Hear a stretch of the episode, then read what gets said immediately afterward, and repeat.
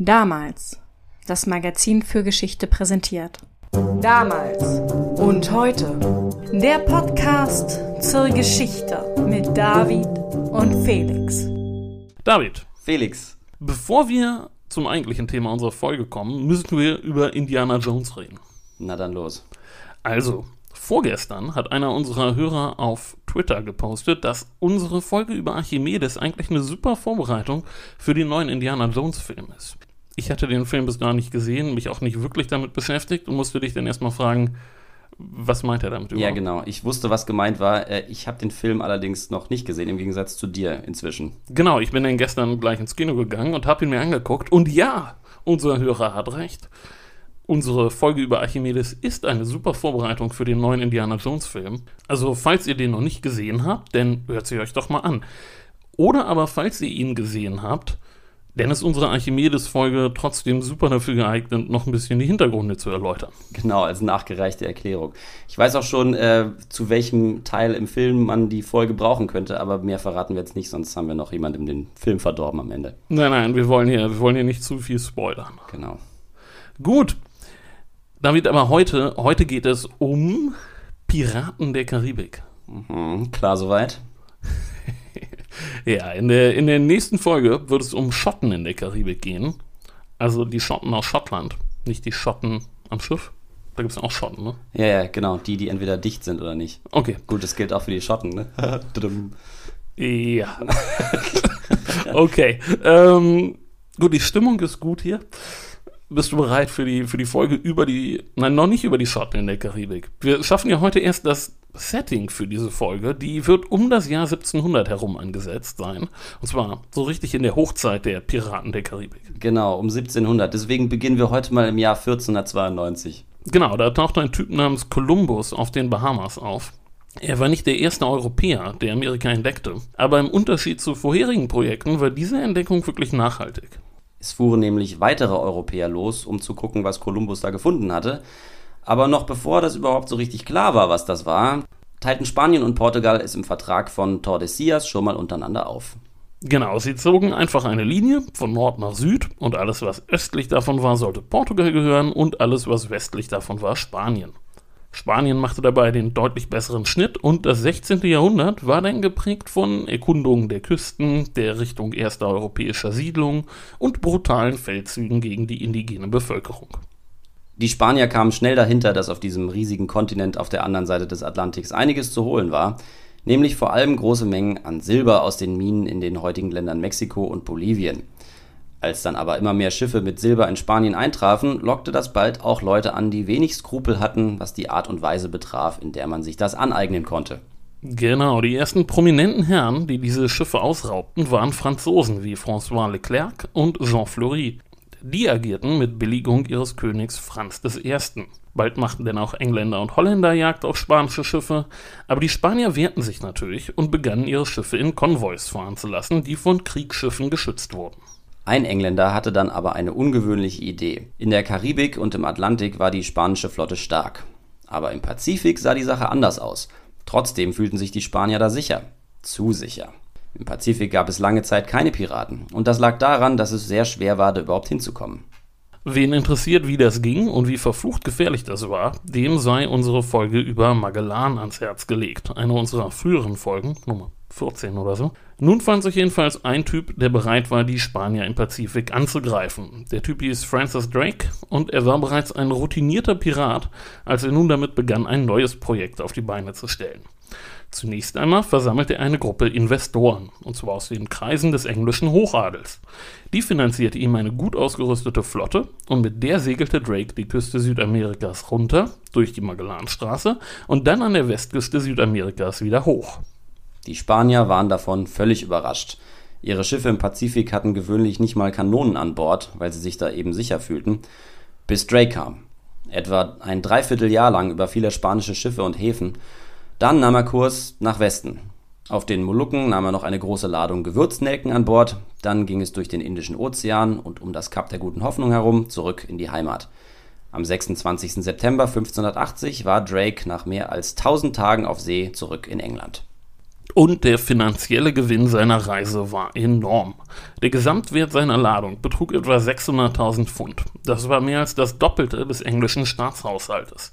Für jedes investierte Pfund bekamen die Anteilseigner 47 Pfund ausgezahlt.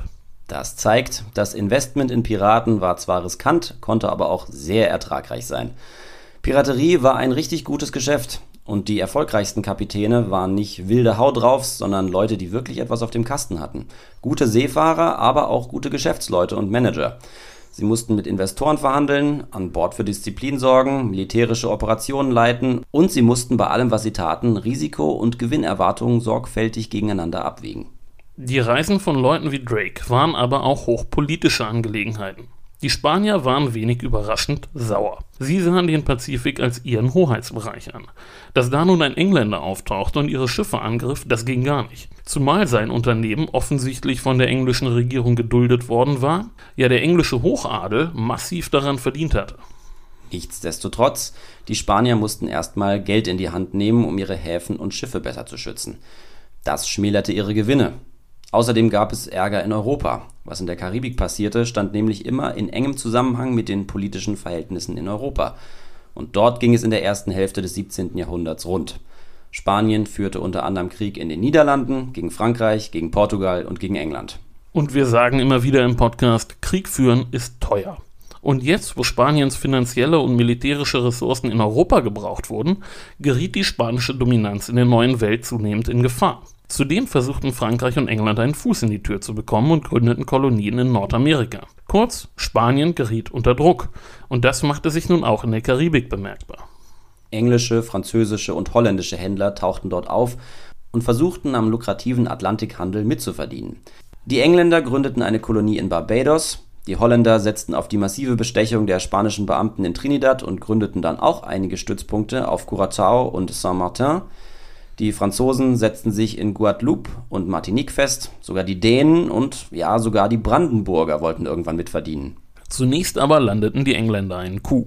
Während Spanier und Franzosen gerade besonders intensiv Krieg in Europa führten, nutzten sie die Chance und nahmen den Spaniern Jamaika ab. Die offizielle englische Hauptstadt auf Jamaika wurde Spanish Town. Die heimliche Hauptstadt aber war Port Royal. Und Port Royal ist natürlich jedem Kenner von Piratengeschichten ein Begriff, ein Piratennest, wie es wortwörtlich im Buche steht. Und da wir jetzt bei Port Royal und Jamaika angekommen sind, wollen wir nun auf den Protagonisten der heutigen Folge zu sprechen kommen. Henry Morgan, einer der berühmtesten Piraten überhaupt. So wie Port Royal gehört er zum Inventar unzähliger Piratengeschichten. Und er prangt auf einer Flasche für hochprozentigen Rum. Ja, da strahlt er einem entgegen wie eine Mischung aus dem Karo Buben und dem Prinzen von der Prinzenrolle. Genau. Aber heute wollen wir über den historischen Henry Morgan reden. Henry Morgan war Waliser, kam aus guten Verhältnissen und segelte im Alter von 20 Jahren an Bord eines Kriegsschiffes los Richtung Karibik. Und zwar schickte der Oliver Cromwell, der seit der Hinrichtung Karls I. über die englische Republik herrschte, seine Flotte aus, um den Spaniern die Karibik streitig zu machen. Daraus wurde aber nichts. Die Armee wurde von Krankheiten stark dezimiert und musste die Eroberung Hispaniolas abbrechen. Für Cromwell war das eine arge Enttäuschung, aber ein kompletter Fehlschlag war die ganze Sache trotzdem nicht. Denn Jamaika konnte man den Spaniern abnehmen. Und der junge Offizier Henry Morgan blieb dort, um sich den freibeuterischen Aktivitäten anzuschließen, die nun von Jamaika aus organisiert wurden. Er durfte jetzt sein eigenes Schiff kommandieren und bekam einen Kaperbrief. Er musste also keine Strafverfolgung durch seine Landsleute fürchten. Er war Pirat im Dienste des Commonwealth. Sein erster großer Wurf war die Plünderung Santiagos. Er kommandierte ein Viertel der von Tortuga aus in See stechenden Flotte. Die Schiffe ließ er schließlich zurück und hackte sich mit seiner Mannschaft einen Weg durch den Dschungel, bis zum Zentrum der Insel, an der Cromwells Armee sich die Zähne ausgebissen hatte, bis ins Herz von Hispaniola. Am frühen Morgen griffen die Freibeuter Santiago an und nahmen die Stadt im Sturm. Einen Tag und eine Nacht lang plünderten sie die Stadt und nahmen zahlreiche Geiseln, unter ihnen auch den Gouverneur, der ihnen 60.000 Silbermünzen im Tausch für sein Leben bot. Mit den Geiseln im Schlepptau kehrten sie zu ihren Schiffen zurück, wurden jedoch von spanischen Soldaten abgefangen. Mit der Drohung, die Geiseln zu töten, entgingen Morgan und seine Leute einer Schlacht und lichteten ungehindert den Anker. Reichlich mit Beute beladen, kehrten sie nach Tortuga zurück, um dem dortigen Gouverneur seinen Anteil am Raubgut zu überbringen. Henry Morgan hatte damit begonnen, sich einen Namen zu machen. Lange Zeit segelte Morgan nun in der Flotte von Christopher Minks mit, dem zu dieser Zeit erfolgreichsten und berühmtesten englischen Freibeuter. Doch auch er selbst scharte eine loyale Truppe um sich. Mit den Kapitänen Morris, Searle, Prince und Jackman war er gut befreundet. Dann erreichten Neuigkeiten aus England die Karibik. Die Monarchie war wiederhergestellt worden. Cromwell und sein Puritanismus waren am Ende. Karl II. saß auf dem Thron. Und das bedeutete Frieden mit Spanien.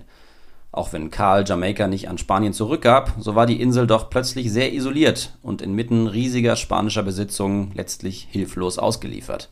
Jetzt muss ich noch mal einen Buchtipp am Rande geben.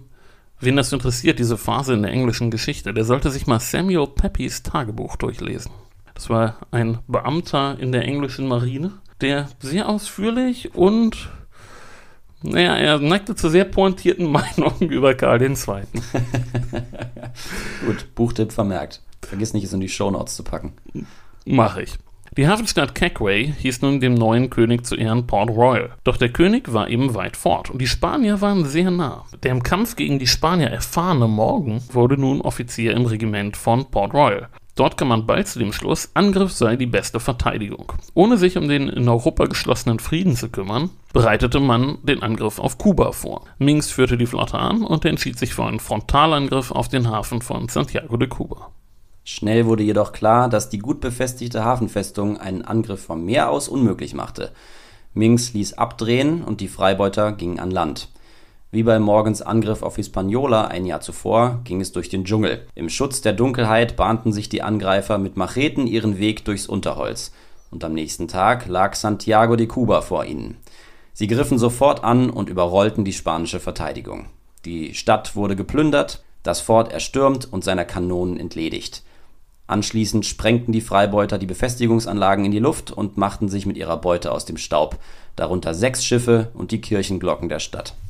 Der nächste große Angriff der Freibeuter traf San Francisco de Campeche. Dabei wurde Minks allerdings so schwer verletzt, dass er das Kommando an Edward Mansfield abgeben musste und nach England zurückkehrte. Mansfield kommandierte weitere Raubüberfälle, doch zwei Jahre später starb er und die entstandene Lücke füllte nun Henry Morgan. Er war nicht nur beliebt bei den Freibeutern, sondern genoss auch das Vertrauen des Gouverneurs von Jamaika, Thomas Modiford. Er galt als verlässlich und als Garant für Erfolg. Sein taktisches Geschick und sein Charisma erlaubten es ihm, auf Mannschaftsbefragungen zu verzichten. So wurde er zum neuen Anführer der Flotte und sorgte dafür, dass sich die Kassen des Gouverneurs und seiner Gönner in London mit Silber füllten. 1668 holte Morgan zu einem Schlag gegen spanische Besitzungen aus, der die Kaperfahrten seiner Vorgänger in den Schatten stellen sollte. Zuerst ging es gegen das gut befestigte Portobello. Morgan tat das, was sich bewährt hatte und was wieder gut funktionierte. Er griff die Stadt vom Landesinneren aus an, überraschte die Spanier und nahm Portobello im Sturm. Nicht ein oder zwei Tage, sondern einen vollen Monat lang plünderten Morgens Leute die Stadt. Für die Einwohner war es ein nicht enden wollender Albtraum. Nur wer den Freibeutern freiwillig den Weg zu ihrer Beute wies, konnte auf Gnade hoffen. Wer nicht reden wollte, wurde gefoltert. Morgan war zwar im Gegensatz zu einigen anderen Piratenkapitänen seiner Zeit kein begeisterter Folterknecht, aber er scheute kein Mittel, um an wertvolle Informationen zu gelangen. Als reicher Mann kehrte Morgan nach Jamaika zurück und kaufte sich dort eine Zuckerrohrplantage. Aber seine Männer waren euphorisch. Sie drängten ihn zu neuen Taten. Auch Gouverneur Modiford war sehr zufrieden und plante mit Morgan bald darauf einen Großangriff auf Cartagena. Morgan war jedenfalls in Feierlaune und lud zu einem Trinkgelage auf der prächtigen Oxford, einer neuen und schwer bewaffneten Fregatte, die ihm vom Gouverneur als Flaggschiff zur Verfügung gestellt worden war. Dann kommt es zu einer gewaltigen Explosion. Ein gigantischer Feuerball reißt den stolzen Dreimaster auseinander. Brennende Wrack- und Leichenteile werden ins Meer geschleudert. Das Flaggschiff der Flotte sinkt in Trümmern auf den Meeresgrund und mit ihm die Elite der gefürchtetsten Freibeuterarmee der Karibik. Etwa 300 von Morgans Leuten fanden gemeinsam mit französischen Gefangenen an diesem Tag den Tod, unter ihnen zahlreiche Kapitäne. Das Siegesfest, das die Mannschaft auf die nächste Kaperfahrt einstimmen sollte, endete in einer Katastrophe. Aber Henry Morgan selbst hatte Glück im Unglück. In seiner Kajüte, wo er mit seinen Kapitänen tafelte, saß er an der dem Wasser zugewandten Seite des Tisches die Druckwelle der Explosion schleuderte ihn ins Meer, wo er von den herbeieilenden Besatzungen der anderen vor Anker liegenden Schiffe gerettet werden konnte. Warum das Pulverlager der Oxford an diesem Tag Feuer fing, ist unklar. Man gab den Franzosen die Schuld, aber vielleicht war es einfach Unachtsamkeit. Sicher ist, dass an diesem Tag die beeindruckende Karriere Henry Morgans beinahe zu Ende gewesen wäre. Sie war es aber nicht, und sie hatte ihren Zenit noch nicht erreicht. Statt sich auf seine Plantage zurückzuziehen, füllte er seine Reihen auf und begann mit der Planung des nächsten Raubzuges. Anstelle von Cartagena rückte Maracaibo in den Blick und bekam schon wenig später Morgens Zorn zu spüren. Wieder hielt er die Stadt wochenlang besetzt und ließ seine Leute auf die Bevölkerung los. Der Hass der Spanier auf Morgan stieg mit jeder Schreckensmeldung, doch noch hatte er Rückendeckung. Seine Beute füllte Taschen von Jamaika bis London und sein letzter großer Raubzug im Jahr 1671 übertraf alles Dagewesene. Das Ziel war Panama. Gigantische Schätze sollte es dort geben. Dem berüchtigten Reichtum der Stadt war es zu verdanken, dass Morgens Flotte während seiner Reise immer weiter anwuchs. Mit 2000 Mann überquerte er schließlich den Isthmus von Panama und lieferte sich eine Feldschlacht mit den Spaniern. Er schlug sie und rückte gegen die Stadt vor. Doch die Verteidiger waren inzwischen gewarnt und schafften aus der Stadt, was sie konnten. Sogar ihre Waffenkammern brannten sie nieder, damit sie den Freibeutern nicht in die Hände fallen konnten. Legendäre Schätze suchten morgens Leute zwar nun vergeblich, aber nach wochenlanger Plünderung waren sie trotzdem zufrieden. Mit Maultieren wurde die Beute abtransportiert. Was morgen da trieb, war natürlich Krieg. Und das, obwohl England den Spaniern schon vor einem Jahr zugesichert hatte, die Piraterie zu unterbinden. Panama lag in schwelenden Trümmern. Morgan hinterließ eine vollkommen zerstörte Stadt. So groß war der angerichtete Schaden, dass die Spanier den Ort des Schreckens aufgaben und die Stadt später an anderer Stelle wieder aufbauten. Und so gravierend war Morgans Verstoß gegen die Abmachungen, dass die Unterstützung Modifords nicht mehr ausreichte. Morgan wurde unter Arrest gestellt und Gouverneur Modiford mit ihm. Beide wurden nach London gebracht. Auf den rasanten Aufstieg Henry Morgans folgte sein Untergang. So schien es zumindest. Wie schon bei der Explosion der Oxford hatte Morgan Glück. Während Modiford seinen Posten verlor und für zwei Jahre in den Tower gesperrt wurde, ließ sich Morgan in London als Held feiern. Er knüpfte nützliche Kontakte und plante seine Rückkehr. Anstelle einer Bestrafung folgte die größtmögliche Ehrung. Er wurde zum Ritter geschlagen. Die Krone brauchte ihn noch. Als Piratenjäger sollte er nach Jamaika zurückkehren. Kein anderer kannte die Piraten so gut wie ihr ehemaliger Anführer. Morgen sollte seine alten Kameraden zum Aufgeben bewegen und wenn nötig zur Strecke bringen. 1674 kehrte Sir Henry als Vizegouverneur nach Jamaika zurück. Auf seiner Plantage, auf der über 120 Sklaven arbeiteten, umgeben von seinen Reichtümern, ging ihm allerdings der Tatendrang ein wenig verloren. Gekleidet in Seide schlief er in einem Bett mit Mohairvorhängen und Moskitonetz. Er trank viel und ging seine neue Aufgabe nur unwillig an. Bald kamen Gerüchte in Umlauf, dass er trotz der neuen offiziellen Haltung weitere groß angelegte Fahrten gegen spanische Siedlungen plane. Neue Raubzüge fasste er zwar vorerst nicht ins Auge, doch die Verbundenheit mit seinen alten Mitstreitern konnte er auch nicht ganz ablegen. Entgegen der Politik seines Vorgesetzten Lord Warren ermutigte er sie, Port Royal weiterhin zu nutzen. Wenn sie in der Stadt waren, zechte er mit ihnen. Immer wieder zog es ihn zum Hafen. Vor dem Hintergrund der neuen politischen Lage kamen mit Beute beladene Schiffe aber natürlich immer seltener nach Port Royal. Tortuga wurde ihr neuer Hafen. Das liegt bei Haiti und ist das uns heute wohl noch geläufigere Piratennest. Jack Sparrow sei Dank. Jamaika gingen deshalb beträchtliche Einnahmen verloren und Morgan träumte von vergangenen Tagen. Als Lord Warren von Lord Carlyle abgelöst wurde, sah Morgan seine Chance gekommen, die Zeit zurückzudrehen. Carlyle war sehr viel eher vom Schlage eines Modiford und tatsächlich ließ er Morgan ein letztes Mal auf die nichtsahnenden Spanier los. Portobello, das erste Ziel Morgans während seiner Zeit als Freibeuter Admiral, wurde nun auch sein letztes. Zum zweiten Mal wurde die Stadt erobert und geplündert und in den Küstenstädten der spanischen Kolonien fragte man sich voller Schrecken, wen Morgan als nächstes heimsuchen würde. Doch dazu sollte es nicht mehr kommen. Als Carlyle Jamaika verließ, war Morgan plötzlich selbstverantwortlich. Er bekam nun direkt den Druck Londons und der Plantagenbesitzer zu spüren, die verlangten, dass er die Piraterie endlich bekämpfte, anstatt sie selbst zu betreiben. Morgan gab nach und gab seine piratenfreundliche Haltung nun wirklich auf. In Port Royal waren seine alten Kampfgefährten nun unerwünscht. Morgan selbst verließ die Stadt nicht mehr. Er trank lieber. Kurz vor seinem Tod im Jahr 1688 konnte er den Rock vor dem schwelenden Bauch nicht mehr schließen. Das Gehen fiel ihm schwer und meistens lag er in seiner Hängematte. Der Alkohol hatte seinen Körper zerfressen. Die zahlreichen Predigten und Gesänge, die er in Schriftform in seinem Haus aufbewahrte, deuten auf eine gewisse Frömmigkeit in dieser Phase seines Lebens hin. Er spendete Geld für örtliche Kirchen und hoffte auf Vergebung. Dann starb er. Ob an der Syphilis oder am Schlagfluss ist nicht bekannt. Vier Jahre nach seinem Tod erschütterte dann ein mächtiges Erdbeben die Insel. Durch das Beben und den folgenden Tsunami wurde Port Royal vollständig zerstört. Die Hälfte der Bevölkerung fand dabei den Tod. Alles, was an Morgan und seine Freibeuter erinnerte, brach auseinander und verschwand in den Fluten.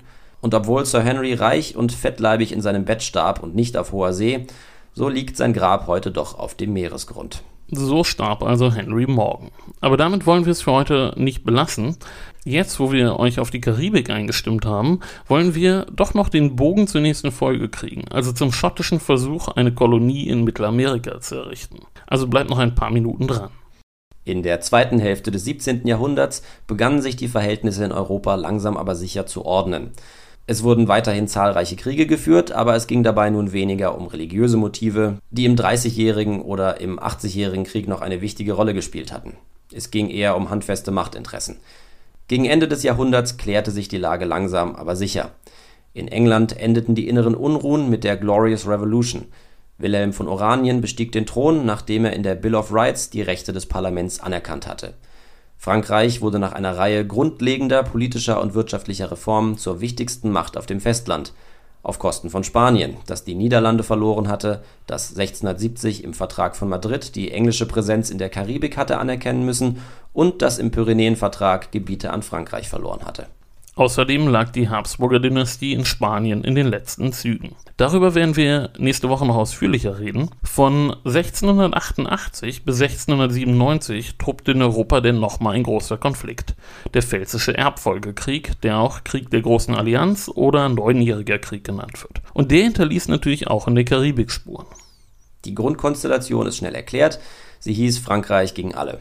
1692 besiegten dann die Holländer und Engländer die französische Flotte in der Seeschlacht von Barfleur und La Hougue. Die Franzosen waren in der Folge gezwungen, auf See einen asymmetrischen Ansatz zu wählen. Opfer wurden wieder die Spanier. 1697 überfiel eine Flotte aus regulären französischen Soldaten und Freibeutern den spanischen Stützpunkt Cartagena und machte fette Beute aber letztlich manifestierten sich in dem Krieg eher die bestehenden Verhältnisse. Keine Seite erreichte ihre Kriegsziele vollständig, alle mussten Kompromisse machen. Und für einen Moment herrschte nun einmal Ruhe in Europa. Und auch in der Karibik war es relativ ruhig. Keine Seite hatte Interesse an neuen Kämpfen. In Spaniens Stützpunkten war Ruhe eingekehrt und spanische, englische, französische und holländische Händler konnten für wenige Jahre einigermaßen sicher ihren Geschäften nachgehen. Und an genau dieser Stelle setzen wir nächste Woche an denn die Ruhe war trügerisch. Und nun war es ein kleines Land, das gewaltig für Ärger sorgte, nämlich Schottland. Und was die Schotten da anstellten, darüber reden wir nächste Woche. Bis dahin könnt ihr ja gerne die Archimedes-Folge nochmal hören. Ihr könnt uns außerdem folgen auf Facebook, Twitter und Instagram und ihr könnt uns abonnieren, wo auch immer ihr uns hört. Und bei einigen Apps könnt ihr uns auch Sterne geben. Das würde uns sehr freuen. Gut, dann bis nächste Woche. Macht's gut. Ciao.